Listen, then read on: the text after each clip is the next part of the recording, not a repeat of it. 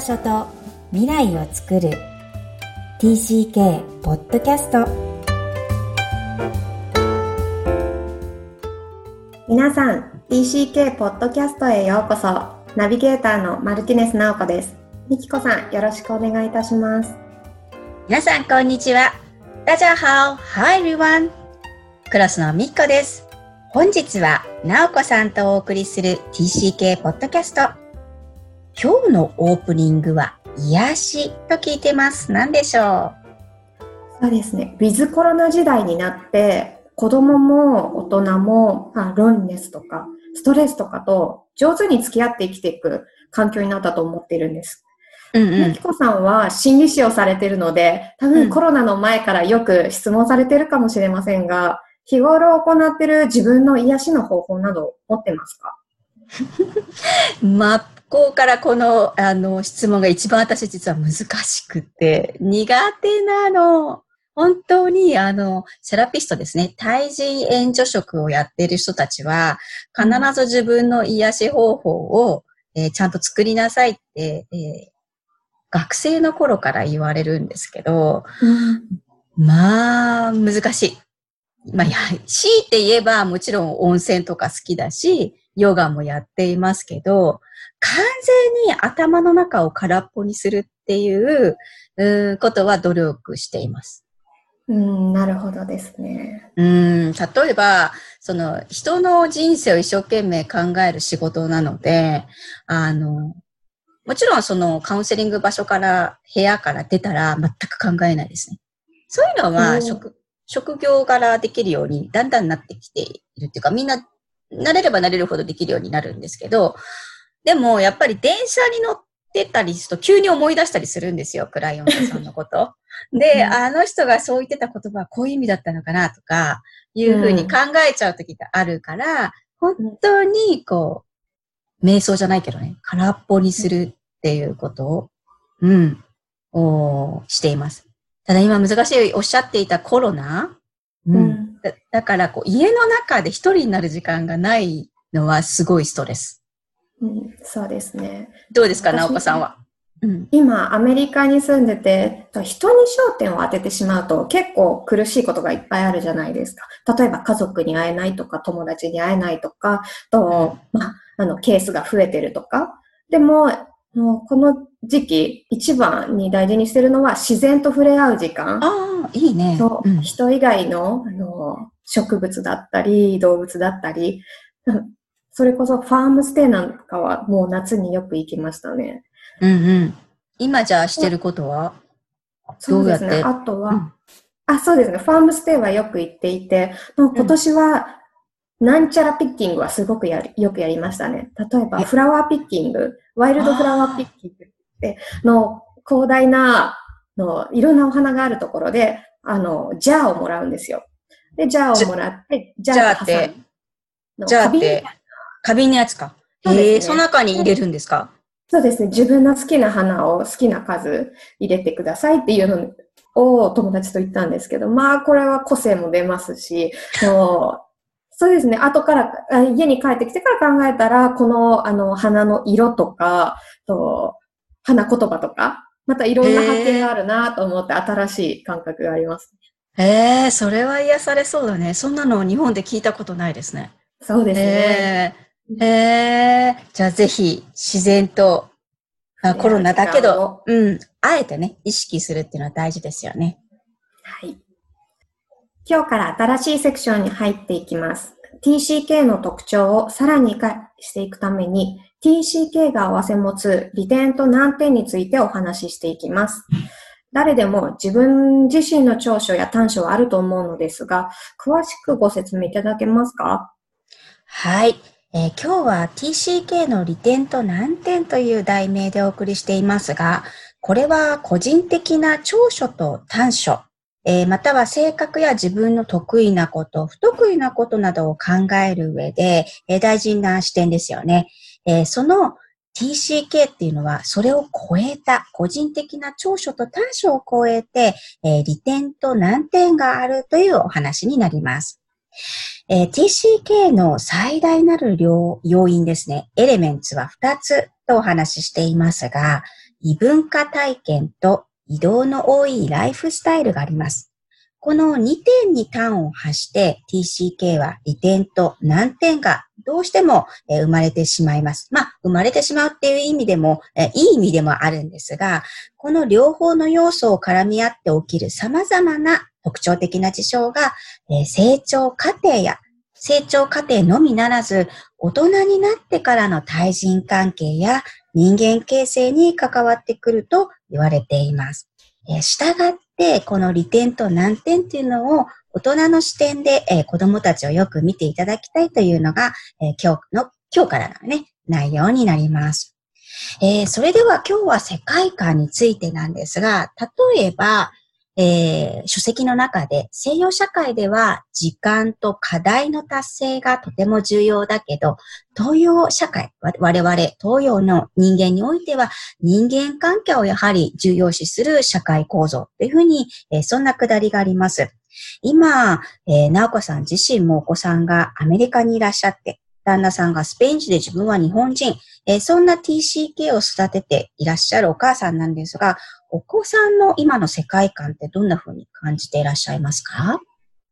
そうですね。娘はのアメリカで生まれて、とまだ3歳になる前ですけれども、ずっとアメリカで育っているので、移民の国ならではだなと思うのが、今までは本当に様々な国出身のお友達と分け隔てなく遊んできて、最近は、そうですママがスウェーデン人で、パパがターキッシュ。で、お家では英語を喋っている、うん、うちと同じようなトリリンガル環境である家庭とかの、うん、あの、お友達がたくさん、もう本当にいろんな様々な、あの、ケースの友達がいたんですけど、これから9月、 Spanish immersion、Spanish、うん、まあ、スペイン語にどっぷりつま、使うっていう意味なんですけど、のプリスクールにフルタイムで入る予定ではあるんですね。うん、そのも、もうすぐ夏休みが終わって学校に入ってしまうと、今感じているのは、はい。学校が始まったら、まあ、スクールの色とか、そこに集まってくるクラスメートや家族など、ある程度似たような人間関係で固定されてきてしまうのかなっていう寂しさがありますね。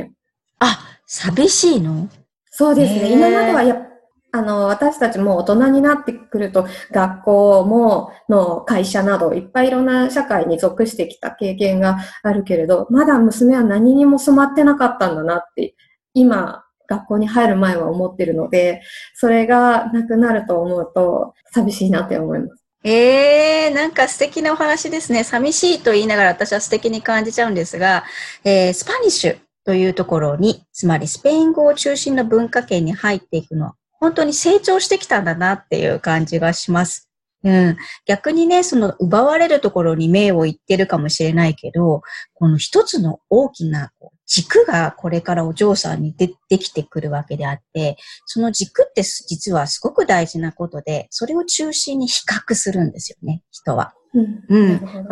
私たちも日本っていう、多分私よりも直子さんの方が逆に日本の社会の教育とかもらった文化圏から、それとどうかって無意識にも意識的にも比較できることがあるので、逆に比較できにくい TCK の、えー、成り立ちから考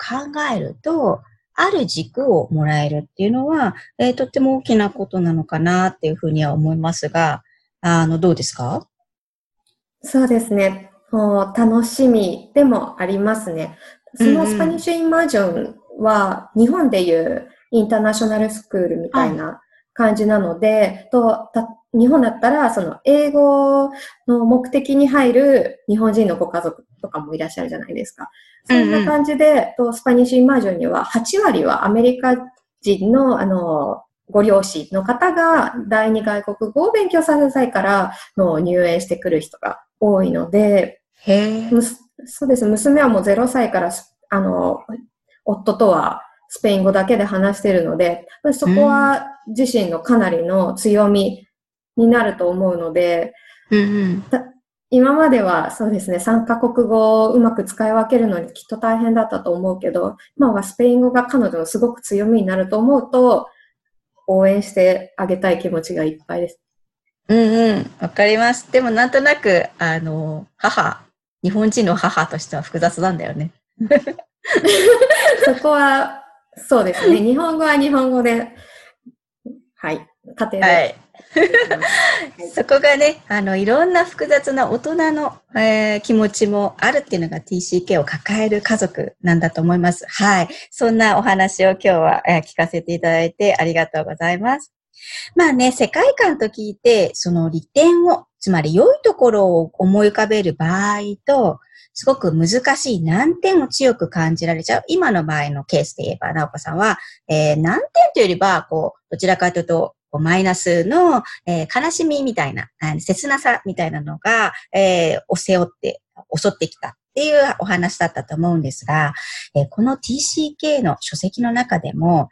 TCK が今度は、今度は、直子さんのお子さんがもし日本に来た場合とかは、その持ってくる、持ち込む新しい考え方や伝統を日本人の我々が拒否してしまう態度っていうのが、どうしても母国の人からは快く受け入れられないというくだりがあります。私自身もね、えー、アメリカで5歳、8歳の、その、一番好きだったハロウィーンのパレード。今はハロウィーンなんか普通になってますけど、日本でも。うん、なかったんですよね。知られてなかったから。あのパレードをやりたくって、トリックオートリーをやりたいんだけど、トリックオートリーと何みたいな時代の中で、良い悪いではなく、えー、それを新しい視点としてこう興味深く知ってくれたりとか、え、っと、それを価値観を共有してくれる人を探し出すのが難しいっていうことがよくあります。えー、そんな場合にね、母国に入り込む際に、えー、実はお子さんがその矛盾を、えー、いつでも感じている。うん。えっ、ー、と、良い悪いではなく矛盾点がいつも認識しちゃっているっていう TC キーのその存在を理解してほしいなと思います。今のお話を聞いて何かコメントがあれば、なおこさんいかがですか？そうですね。アメリカは移民の国なので、その話については、いろんなところでアドバイスが書かれていたりするんですけど、やっぱり新しい国にアジャストすることより、自分の国に戻った時のリバースカルチャーショック、逆カルチャーショックっていうんですかね、の方が大きいというのは書かれていて、うん、ミキコさん、大人になった TCK から見て、うん、TCK の持つロンリネスとか、ディサポイントメントとかの感情を多分持つ可能性って高いと思うんですけど、大人になったミキコさんから見て何か子供たちにアドバイスが今あれば聞きたいんですけど。ありますか？本当ね。いやもう大人になってからそのロンネスはどうしても感じてしまうもんじゃないかと今仮説を持ちながらインタビューを100人させていただく目標をしてるんですね。みんなそれぞれ持っているなっていうのが今のところ18人のインタビューを終えて感じるところなので逆に子供自体は思いっきりエンジョイする。エンジョイしきったっていうのがすごい強さになるんじゃないかなと逆に思っています。うん。だからこう、今からね、スペイン語の入るところで、スペイン語喋ってんのが、なんか、いけないんじゃないかとか、いやいや、ママの言語をもっと尊重しちゃいなきゃいけないんじゃないかとこう感じ切らずに、もう感じなくていいからもうスペイン語を思いっきり自分が謳歌するっていう子供時代を後押ししてもらえる親がいっぱい増えれば、あの、いずれ大きくなってからね、どうしてもぶち当たる壁っていうのは、あの、それなりに折り合いをつけていけるんじゃないかなっていうふうに、あの、今の大人になった私は思っています。なるほどですね。うん。もし日本に帰った時の感情については何かありますか？うん。アドバイス。はい。これもね、これの難点って次の章のとこのカメレオンっていうところでぜひ紹介するんですけど、えっ、ー、と、そのことを言語化できる。うん。子供自体も混乱しているので、違和感、さっき申し上げた矛盾が子供たちが表現できるかってことが一番適用には大事。ただ矛盾しているから自分が分かっていないので子供たちも表現する機会がないんだけど、のその機会を、きっかけを作ってあげるっていうのは、あの、適用にはすごく有意義かなっていうふうには思っています。なるほどです。ありがとうございます。それでは、本日のポイントをお願いいたします。はい。TCK の利点と難点。TCK の利点は多くあります。しかし、えー、回帰説がどうしても難点ばかりに傾いていると感じられる方も多くいられるかと思います。難点は欠点という意味ではありません。え、人が成長する上でのステップなんですね。過ごされている難点を顕在化し、目に見える形で意識し、前向きにそれに取り組むことで TCK 体験は必ず有意的なものになります。TCK 自身の能力が最大限に活かされるように、利点も難点も知っていただきたいと思っています。今日も TCK のいろんな気持ちにありがとう。この番組ではお悩みや質問を受け付けています。また TCK をさらに知りたい方のために TCK オンライン基礎講座も開催しています。詳細は育ちネット多文化で検索してホームページからアクセスください。さらに、ポッドキャストを確実にお届けするために、購読ボタンを押して登録をお願いいたします。みきこさん、ありがとうございました。ありがとうございました。バイバイ。